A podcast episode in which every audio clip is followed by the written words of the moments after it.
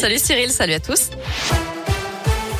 À la une, un député de la Loire menacé de mort, Jean-Michel Miss a reçu un message qu'il a partagé sur Twitter hier soir. Ce n'est pas la première fois qu'il est ciblé.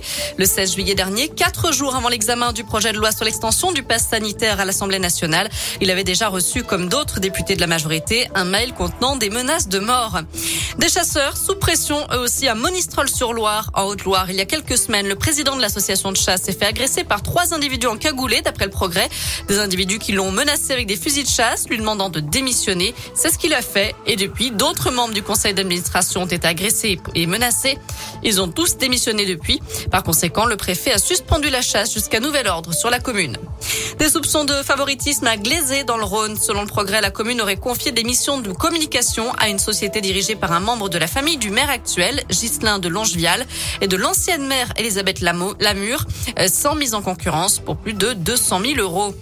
Un cycliste grièvement blessé dans un accident à Clermont-Ferrand. L'homme de 44 ans a été percuté par une voiture hier matin sur l'avenue Jean Mermoz. Pris en charge par les secours, il a été transporté à l'hôpital dans un état préoccupant, d'après la montagne. Et puis un go fast intercepté au sud de Lyon. Lundi, la police judiciaire a mis la main sur une cargaison de 150 kilos de résine et d'herbes de cannabis. La marchandise était transportée depuis l'Espagne dans une voiture et deux autres voitures lui ouvraient la route. Le convoi a été arrêté au péage de Chana en Isère d'après le progrès. Quatre personnes ont été interpellées et placées en garde à vue. Plusieurs d'entre elles étaient déjà connues de la justice.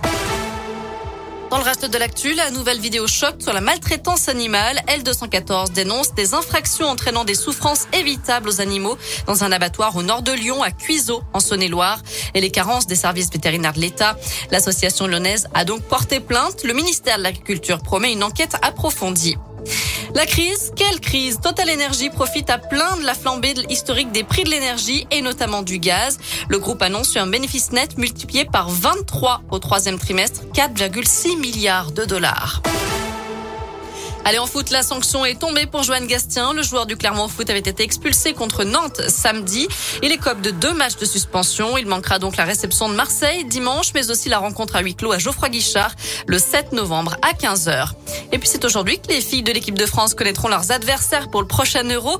Tirage au sort à 18h ce soir. La compétition se jouera du 6 au 31 juillet prochain en Angleterre. Enfin, il signe pour trois ans de plus. Sébastien Vamaina a prolongé son contrat à l'ASM.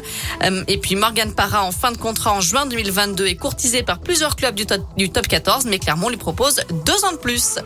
Voilà pour l'essentiel de l'actu. Côté météo cet après-midi, du soleil et du ciel bleu.